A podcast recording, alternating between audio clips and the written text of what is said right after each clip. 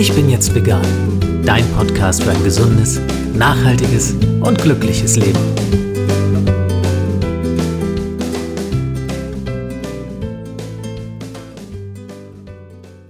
Hey und herzlich willkommen zu einer neuen Folge des Ich bin jetzt vegan Podcast. Mein Name ist Jens Herrndorf und ich freue mich sehr, dass du dabei bist.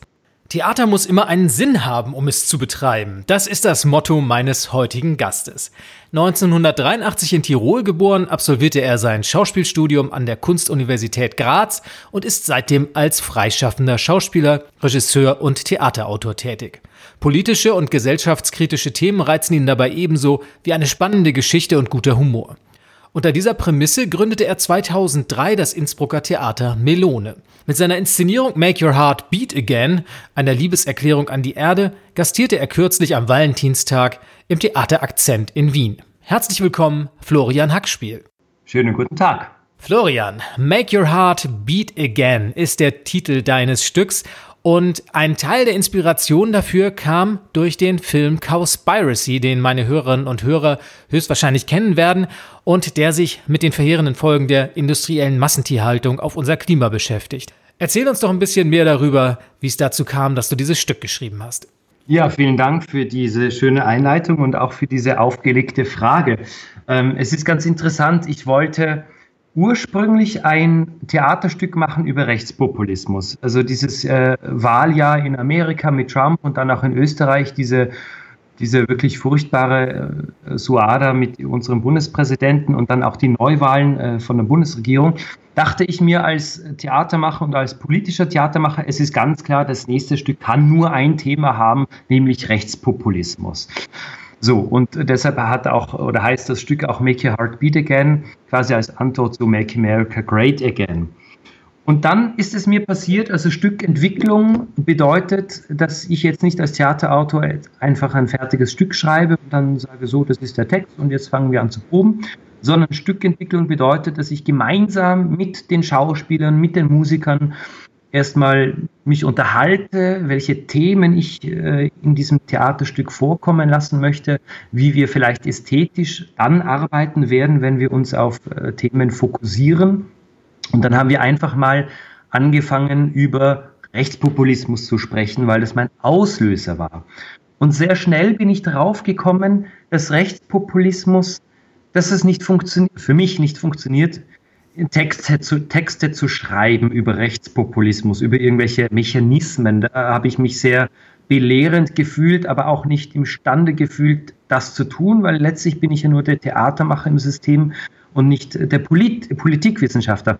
Ich bin draufgekommen, dass Rechtspopulismus eine Hülle ist und eigentlich total inhaltslos.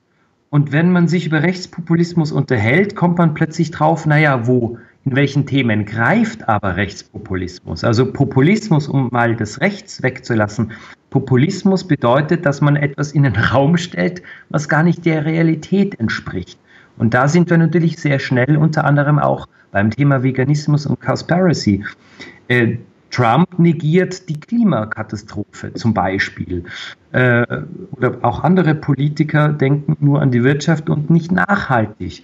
Allerdings ist die Nachhaltigkeit, so denke ich zumindest, eigentlich gerade in der Politik ein direkt ein Modewort geworden. Also ähm, die Grünen in Österreich zum Beispiel sind zwar aus dem Parlament gefallen, was ich nicht verstehe, wo sie eigentlich sehr zeitgemäße Themen behandeln. Dennoch sind, und da sind wir genau beim Veganismus und bei Cowspiracy, große Unternehmen verneinen gewisse Fakten, andere große Unternehmen äh, prangern sie an und andere sagen, nee, das ist, sind doch nur Fake News. Ja?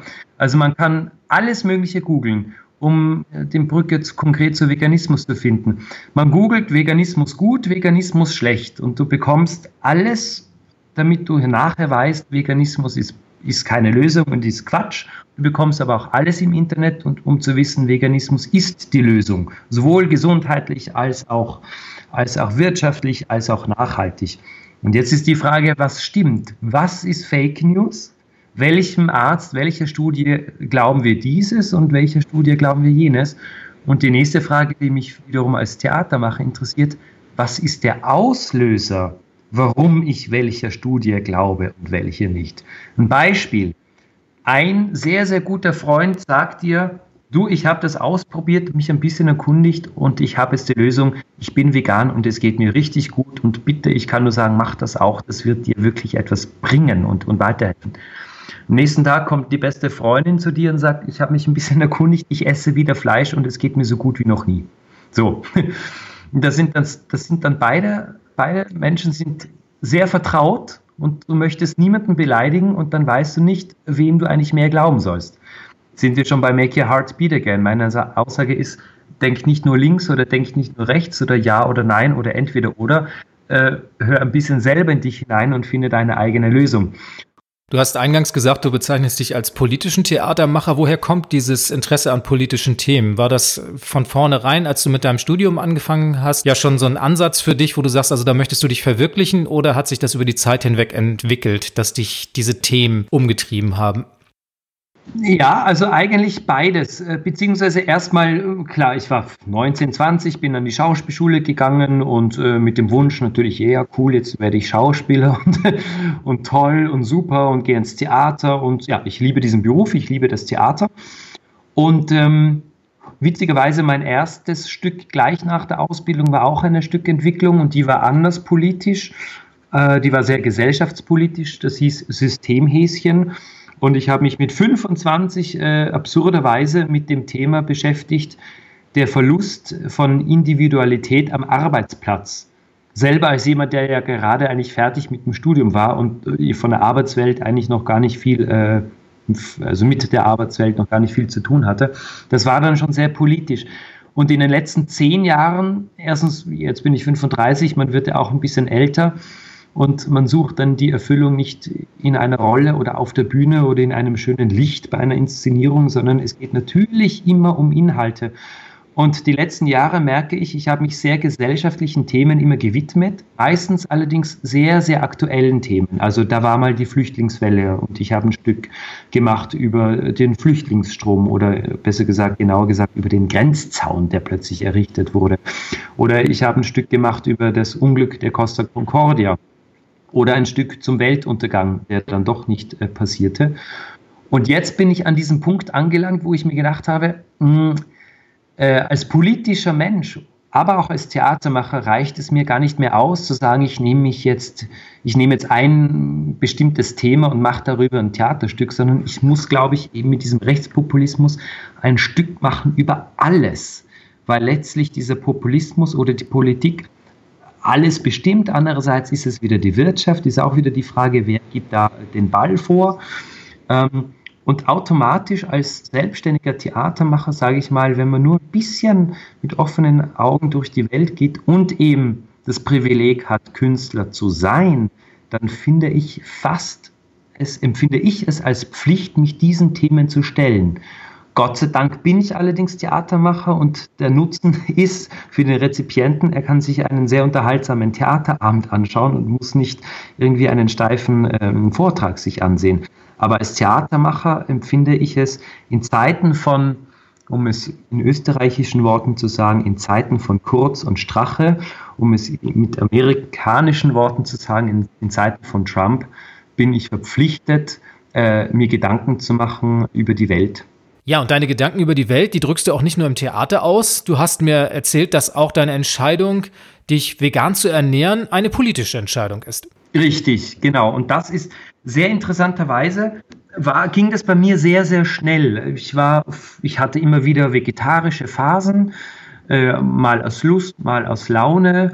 Ähm, und ich glaube, vor anderthalb Jahren war ich noch vegetarisch und, und, und, und habe auch hier und da mal Fleisch gegessen. Jetzt werden sich schon viele Vegetarier denken, was? Vegetarisch und manchmal Fleisch essen? Nein, ich bin aber unkompliziert und wenn, man, wenn Mama ein Fleisch macht, dann muss man für mich nichts anderes kochen, dann esse ich das. Und interessanterweise, bevor ich mich noch wirklich intensiv auch mit Cowspiracy und beschäftigt habe, äh, hat mich genau meine Mama gefragt, ja, isst du jetzt Fleisch oder Fisch? Ich so, nee, ich esse gar kein Fleisch und keine Tierprodukte. Dann meinte sie so, ach so, ein Fisch auch nicht? Ich so, nee, natürlich auch kein Fisch. Und sie meinte dann so, ach so, ja klar, weil auch Fische eine Seele hätten und so. Und ich habe drauf gesagt, hm, Nee, ich glaube nicht mal, dass das eigentlich meine Entscheidung ist.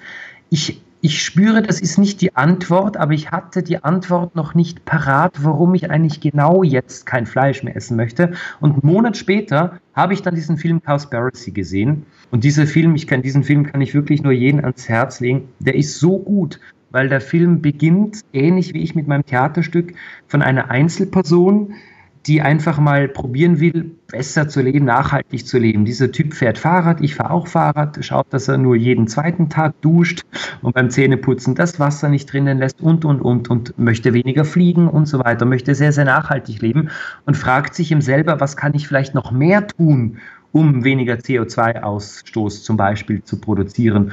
Und dann entwickelt sich dieser Film dazu, also hin, da, dass der draufkommt, okay, es ist wirklich diese, diese ähm, Tierhaltung, die so, die so viele Katastrophen auslöst. Und zwar nicht, weil die Kühe äh, so viel furzen, sondern weil tatsächlich so viel Ackerbau äh, betrieben wird, um diese Tiere überhaupt zu ernähren. Und dass der Amazonas gerodet wird und der Regenwald und deshalb Soja angebaut wird. Und deshalb ist natürlich auch Soja nicht die Lösung. Und deshalb bezeichne, bezeichne ich mich als politischen ähm, Veganer, weil ich auch sage, ich nehme euch euer Schnitzel nicht weg, ich werde auch nicht belehren, ich kann nur euch tatsächlich Fakten liefern, ganz egal, ob einem dann das Vitamin B12 fehlt oder nicht, aber dieses, dieser, diese, diese Tierindustrie, es wird ja auch das Tier nicht mehr gejagt, weil dann kommt gleich oft mal das Moment, wir, äh, der, das Argument, wir essen ja immer schon Fleisch und das war vor 5000 Jahren schon so und der Ötzi hat das auch gemacht und auch im Eis überlebt. Aber früher wurden die Tiere gejagt und heute werden die Tiere nicht gejagt, die werden in Massentierhaltungen gezüchtet und letztlich hingerichtet. Und ich glaube, das ist tatsächlich die Realität, die sich gewandelt hat. Und da fühle ich mich so unglaublich wohl, ähm, wenn ich diesen Film gesehen habe, weil ich dann für mich wirklich weiß, was das für mich zumindest mit diesem Veganismus äh, auf sich hat. Jetzt haben wir das Medium Film ganz häufig schon erwähnt und Themen wie Nachhaltigkeit, Umweltschutz, Ressourcenverschwendung sind ja Themen, die sich, sagen wir mal, in so einer filmischen Dokumentation relativ einfach, relativ bildhaft darstellen lassen, relativ plakativ. Zu welchen Mitteln greifst du denn dann als Theatermacher, um sie den Zuschauern zu vermitteln? Das ist sehr schön, weil äh, interessanterweise habe ich ähm, auch, äh, auch als Auslöser für dieses Stück konkret ähm, diese, diese, äh, diese berühmte Rede ähm, die, äh, von Charlie Chaplin aus dem Film Der große Diktator, die Rede an die Menschlichkeit, glaube ich, heißt die. Und die gibt es ja auch in unzähligen Versionen auf YouTube zu sehen nämlich auch nicht dieses One Should Wonder, sondern auch mit ganz vielen, ähm, na, im Nachhinein ganz vielen Bildern hinein äh, projiziert. Also da sieht man Erdbeben, man sieht aber auch äh, also schöne, faszinierende äh, Naturspektakel, man sieht aber auch die Nazis, man sieht manchmal auch äh, äh George Bush, man sieht äh, den 11. September, man sieht ganz viele verschiedene Sachen, sehr, sehr schnell erzählt, alle zwei Sekunden das neue schreckliche ähm, Bild oder Video drunter gelegt zu Charlie Chaplins Worte. Und das hat mich inspiriert für diesen Theaterabend, dass ich mir gedacht habe, okay, wow, manchmal auf Facebook postet jemand ein Video, das dauert aber auch dann nur zwei Minuten und toll klassische Musik drunter gelegt und, und spektakuläre Bilder. Ähm, das berührt, das geht ins, ja, das geht wirklich rein. Und dann habe ich mir gedacht, nur so als Idee, was ist, wenn ich probiere, so Theater zu machen? Im Sinne von viele Fakten, ganz, ganz viele Fakten, äh, fast akklamierend, manchmal auch im Sprechchor äh, dargebracht, auch unterlegt mit einer wundervollen Live-Musik. Also wir hatten Cello, Geige und, und, und Gitarre, manchmal E-Gitarre, manchmal akustische Gitarre. Äh, was passiert, wenn ich genauso live, nämlich Theater mache. Also ich kann natürlich das Medium Film nicht ersetzen, aber der Live-Moment ist, ist nicht zu unterschätzen wenn man dann plötzlich mit dieser Kraft von, von Live-Musik und, und der Fakten dann genauso Theater macht. Ja, wenn wir über politisches Theater reden heutzutage, dann muss man natürlich auch kritisch sein und sich fragen, was kann politisches Theater überhaupt bewirken? 300 Zuschauer an einem Valentinstag in Wien, das ist sicher ein schöner Erfolg. Am Ende dann tatsächlich doch eher Tropfen auf dem heißen Stein. Oder wie siehst du das so? Was für ein Fazit ziehst du daraus? Was für eine Relevanz hat ja politisches Theater in dem Zusammenhang und auch gerade was dieses Stück anbelangt für dich?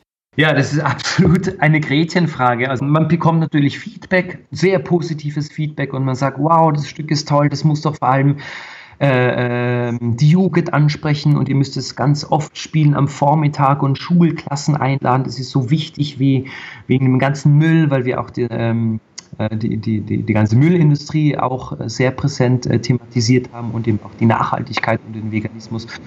So, und dann bekommt man, und Amnesty International war dabei und Global 2000 war dabei. Wir haben hinterher eine Podiumsdiskussion gemacht. Alle waren natürlich höchst begeistert und angetan. Aber, und da sind wir beim Rechtspopulismus oder bei der Politik, um jetzt dieses, den Begriff Rechtspopulismus auch nicht zu äh, dem Rechtspopulismus nicht zu sehr Macht und Bedeutung zu geben, sondern es reicht ja, wenn wir von der Politik sprechen. Die Politik äh, gibt, gibt, gibt mir kein Geld. Da ist nicht, das ist nicht so leicht, dann mit, als freie freischaffender Theatermacher beim Bundeskanzleramt anzurufen und zu sagen, guck mal, wir haben eigentlich ein unfassbar zeitgemäßes äh, Theaterstück, gebt uns doch ein bisschen Geld und ich sage jetzt mal ein bisschen, ich spreche von 10.000 bis 20.000 Euro, was äh, in der Wirtschaft ja ein, ein, Nichts wäre. Damit könnten wir zum Beispiel äh, durchaus zehn Vorstellungen äh, programmieren. Da, da kommt man nicht weit. So, das, das, äh, das braucht einen unglaublichen Vorlauf und ähm, das ist eine, ein, unfassbar, ein unfassbarer Dschungel, der der, der, der sehr traurig macht, weil, wie gesagt, von, von, der, von der einen Seite Lob, Lob, Lob und, und, und Amnesty International und so weiter, die sagen alle super und wenn ihr wieder das aufführt, bitte schreibt uns die Termine, weil wir helfen euch, wir promoten euch, wir machen das. Nur, äh, ich brauche eine, eine, Subvention, so wie alles nämlich subventioniert wird. Gott sei Dank wird das Gesundheitssystem subventioniert. Gott sei Dank wird das Bildungssystem subventioniert. Ich vergleiche das immer sehr gerne mit Ärzten. Angenommen, du würdest einem Arzt sagen, oder einem Chirurgen konkret, guck mal, lieber Chirurg, jetzt habe ich dir hier eine wunderbare neue Klinik gebaut mit alles neuen Top-Geräten. Da kannst du jetzt äh, operieren. Fürs Operieren selber kriegst du aber kein Geld, es sei denn, der Patient kann nicht zahlen. Aber du kannst hier jetzt operieren und deiner Leidenschaft nachgehen. Und bei uns Theater machen sagt man oft, guck mal hier, jetzt hast du ein Theater, da ist sogar eine ganz gute Beleuchtung drinnen da kannst du jetzt spielen. Nee, nee, Geld bekommst du keins dafür, aber du kannst auf die Bühne gehen und dann Witz erzählen. so, also das ist natürlich, wie du sagst, ein sehr altmodischer Beruf, aber aufgrund des Live-Moments, jetzt bin ich mal ganz pathetisch und vergleiche es mit Fußball. Wenn ich sage, Fußballvereine sind ja auch oft mal 100 Jahre alt oder älter, kann ich auch sagen, was, wie altmodisch ist das denn? Aber es ist im Live. Du hast das veränderte politische Klima in Österreich angesprochen. Nochmal kurz für unsere deutschen Zuhörerinnen und Hörer. Ihr werdet ja seit einigen Monaten von einer rechtskonservativen bis rechtspopulistischen Regierung aus ÖVP und FPÖ regiert. Du hast uns die Folgen gerade geschildert. War es mal anders?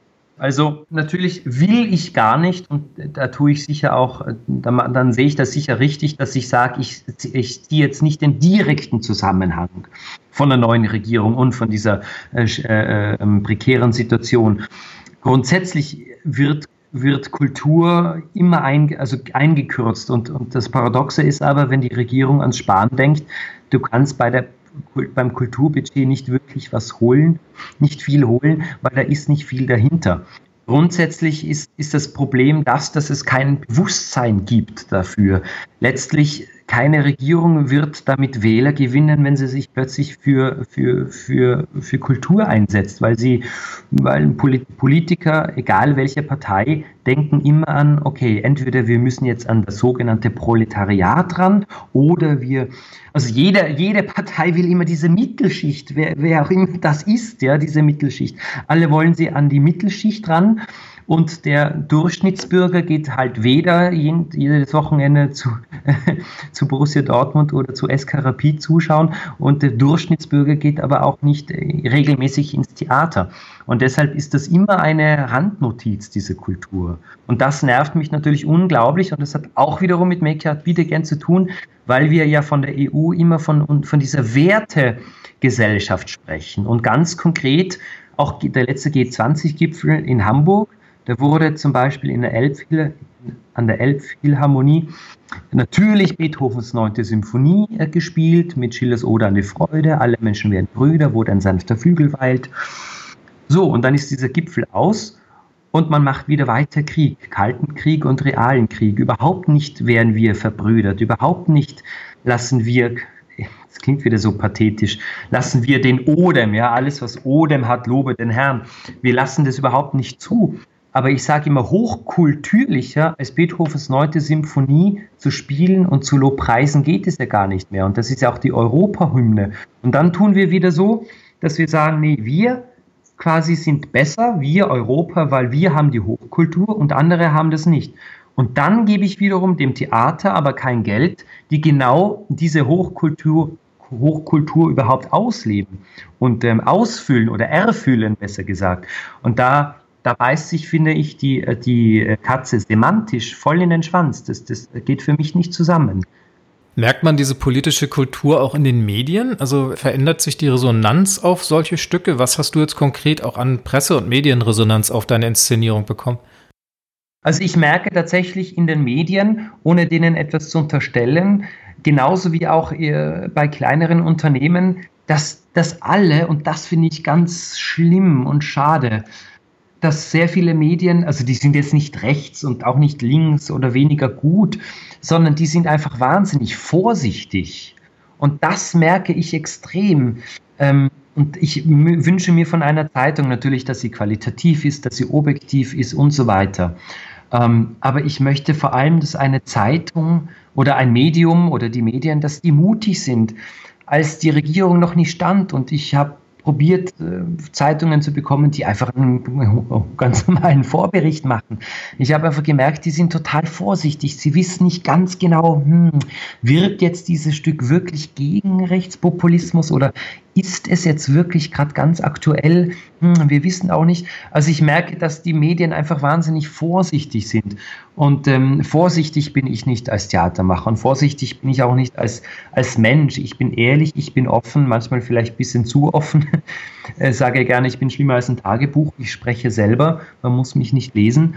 Aber, aber wenn, wenn die Politik sind wir wieder bei Rechtspopulismus oder Fake News. Die Politik gaukelt uns wirklich ganz, ganz viel vor. Die gaukelt uns immer vor, die Rechtspopulisten, dass es nur darum geht, die Grenzen zuzumachen und wie viel Syrer können wir jetzt reinnehmen oder nicht, weil so und so viel Geld würde dann im Budget fehlen. Aber diese Steuererleichterung für Großkonzerne, diese in Österreich, diese Bankenrettung von der Hype Alpe Adria, äh, diese, diese, diese Problematiken, die äh, kommen vollends in den Hintergrund. Und da kritisiere ich auch unglaublich die Opposition, dass sich die Opposition äh, die Themen wegnehmen lässt, dass die Opposition nicht sagt, Entschuldigung, stopp, äh, es ist nicht das Problem von Grenzen erstmal, finanziell sieht es ganz anders aus.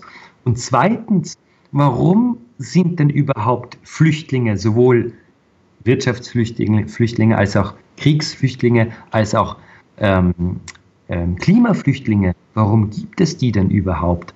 Und da ist man ja sehr schnell bei Gazprom und bei der Champions League. Also man kann sich ja alles äh, runterholen aus, aus, äh, von YouTube. Und ich verstehe nicht, dass in Österreich zumindest die Grünen und die Roten und wie sie alle heißen, dass die da diesem Rechtspopulismus oder sagen wir mal, der Themenherrschaft der rechtskonservativen Partei, dass die da nicht viel semantischer ausholen und sagen mal, stopp, Sie machen da gerade Fake News, Sie machen da gerade Bewusstseinsbildung der übelsten Art. So, das fehlt mir, dies, die, diese Mut oder auch vielleicht diese, tatsächlich diese, diese Wiffheit, diese Wachheit ja, oder diese Flexibilität im Gespräch, dass man sofort sagt, stopp, Sie machen da gerade Stimmung, Stimmungsmache, äh, stopp, stopp sozusagen. Ne? Ihr habt im Anschluss an dieses Stück auch eine Podiumsdiskussion geführt. Amnesty International war vor Ort, Global 2000, das ist die größte österreichische Umweltorganisation, Zero Waste Austria und die Grünen. Das war so die Runde, aus der sich dieses Podium zusammensetzte. Was habt ihr da nochmal für Themen gestreift? Um welche Schwerpunkte ging es da? Ich habe vor allem alle vier gefragt, was sie jetzt, weil Fakten haben wir ja genug gehört und gesehen, quasi im vorangegangenen Stück, was können, was will, was wollen die Grünen oder im Amnesty International Global 2000 oder Zero Waste Austria, was wollen die jetzt vielleicht noch wirklich konkret als Tipp mitgeben, äh, was man als Einzelner äh, tun kann? Ähm, weil ich als Theatermacher nicht die Moralkeule schwänge und keine Lösungen angebe, sondern maximal höre auf dein Herz. Und, ähm, und dann kamen quasi von, von diesen vier verschiedenen Personen äh, kleine Tipps, um, um der Welt tatsächlich als Einzelperson etwas Gutes zu tun. Was mir ganz wichtig war, weil viele Menschen sagen, ja, aber wenn ich jetzt anfange, kein Fleisch mehr zu essen oder nur weil ich jetzt einmal mit dem Fahrrad fahre oder nur weil ich jetzt kein Plastik mehr kaufe, deshalb äh, gibt es ja trotzdem den, trotzdem den Syrienkrieg und ich alleine. Und ich denke mir immer, ja doch, aber Schneeballeffekt und selbst wenn man eben nur sagt, na, ich alleine kann das nicht ändern, ähm, gut, jetzt bin ich wieder bei meiner Antwort, sorry, dann, dann veränderst du aber dein Leben und du hast ja nur dein Leben. Und wie schön ist es, dass du ja für dich ganz alleine tatsächlich eine Riesenveränderung äh, machen kannst. Der Obama hat mal gesagt Change und Trump hat gesagt Veränderung und unser Sebastian Kurz hat auch gesagt Veränderung. Aber die Veränderung zum Positiven, die wirklich stattfinden könnte, die macht man immer als Einzelperson. Und ich für mich zum Beispiel, ähm, mich hat dieses Stück selber wahnsinnig verändert. Weniger Verpackungen oder fast gar keine Verpackungen kaufen, weniger Müll zu produzieren, noch, noch mehr in, die, in, diesen, in diese vegane Richtung zu denken und zu kochen und zu leben, das macht für mich unglaublich viel Spaß und Freude. Und ähm, ja, Zero Waste zum Beispiel hat eben auch gesagt, na klar, ihr müsst immer ein Papiersackerl, eine Papiertüte dabei haben. Und wenn ihr zum Bäcker geht, dann habt ihr eure eigene Tüte dabei und dann kommen eben die Krapfen da rein und dann habt ihr keinen Müll produziert. Und man muss halt immer wirklich am besten drei, vier verschiedene Tüten dabei haben. Ähm, manchmal auch aus Stoff, damit man vielleicht auch das Gemüse kaufen kann. Immer ähm, Tüten dabei haben, zum Beispiel. Immer eine äh, nachfüllbare Flasche, äh, Wasserflasche dabei haben.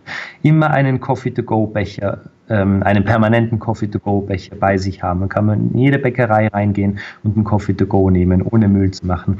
Also solche Kleinigkeiten tatsächlich äh, kamen eben dann von, von, von dieser Seite bei dieser Podiumsdiskussion. Ein Manifest der Menschlichkeit und Nachhaltigkeit sollte der Abend werden. Das ist ein großes Ziel. Wurde es aus deiner Sicht erreicht? Ja, also ich würde mal sagen, ich, ich gönne mir und sage, es wurde erreicht. Ähm, mit diesen 300 äh, Zuschauerplätzen. Ähm, ich habe natürlich auch die Frage, wer kommt ins Theater und wer nicht. Also klar, wenn ich diese Unterstützer habe wie Amnesty Global oder auch äh, karikative Vereine, dann kommen natürlich auch aus diesem Umfeld Theater, also äh, Zuschauer. Man kann davon ausgehen, dass von diesen 300 Menschen vielleicht nur 30 diese rechtskonservative Regierung gewählt haben. Aber selbst die haben dann eben andere äh, Werte, äh, anderen, ähm, andersrum. Die, die bereits zum Beispiel äh, nachhaltig und human denken, die haben dann vielleicht eher das mit, noch mitbekommen, dass sie weniger Plastik kaufen können. Das heißt, der ganze Abend an sich mit diesem, mit diesem, mit, mit der äh, Abrundung dieser ähm, Podiumsdiskussion denke ich doch, dass, dass uns das gelungen ist, äh, Leute zu versammeln an diesem Aschermittwoch, wo unser Rechts populistische Vizekanzler immer seinen äh, politischen Aschermittwoch macht. Das war ja auch Aschermittwoch, nicht nur Valentinstag, haben wir quasi als Gegenveranstaltung äh, dieses, äh, dieses Theaterstück aufgeführt. Und da würde ich mal sagen, im Sinne der, der Manifestation und der Gedankenteilung ist uns das doch irgendwie gelungen, äh, eine Bewusstseins, eine Art von Bewusstseinsbildung äh, zu schaffen. Wenn man sich über eure Aktivitäten als Theater Melone auf dem Laufenden halten lassen möchte, was ist da die beste Anlaufstelle? Am besten man geht auf die Webseite www.theatermelone.at und trägt sich im, im, Newsletter ein oder man geht äh, oder man liked uns auch auf Facebook sehr gerne. Man muss keine Angst haben, dass man eine Newsletterflut bekommt. Wir machen in der Regel eine neue Produktion im Jahr. Das heißt, ich sage mal im Jahr maximal vier Newsletter-Aussendungen wird es geben. Ähm, also auf Facebook und im Internet findet man uns und da freuen wir uns natürlich über Zuwachs. Florian, wir sind leider schon am Ende dieses Gesprächs angelangt. Ich danke dir recht herzlich für diesen tollen Einblick in deine Arbeit. Ich drücke dir die Daumen für alles, was du so an zukünftigen Plänen hast und wünsche dir und dem Theater Melone alles Gute. Ja, vielen Dank dir. Sehr gerne und nochmal vielen Dank für das Gespräch. Das war eine weitere Folge des Ich bin jetzt vegan Podcasts über politisches Theater, Veganismus, Rechtspopulismus und darüber, dass man öfter mal auf sein Herz hören sollte, sprach ich mit Florian Hackspiel vom Theater Melone aus Innsbruck. Alle Infos und Links dazu findest du unter www.ichbinjetztvegan.de slash podcast 015 für die 15. Episode. Und natürlich freue ich mich auf dein Feedback zu dieser und auch den vorherigen Folgen. Schreib dazu einfach einen Kommentar zu dem Facebook- oder Blogpost dieser Folge oder schicke mir eine Mail an podcast.ichbinjetztvegan.de. Ich danke dir fürs Zuhören und sage Tschüss, bis zum nächsten Mal. Das war Ich bin jetzt vegan, dein Podcast für ein gesundes, nachhaltiges und glückliches Leben. Wenn es dir gefallen hat, freue ich mich über deine Bewertung auf iTunes oder eine Mail an podcast@ichbinjetztvegan.de. Bis zum nächsten Mal.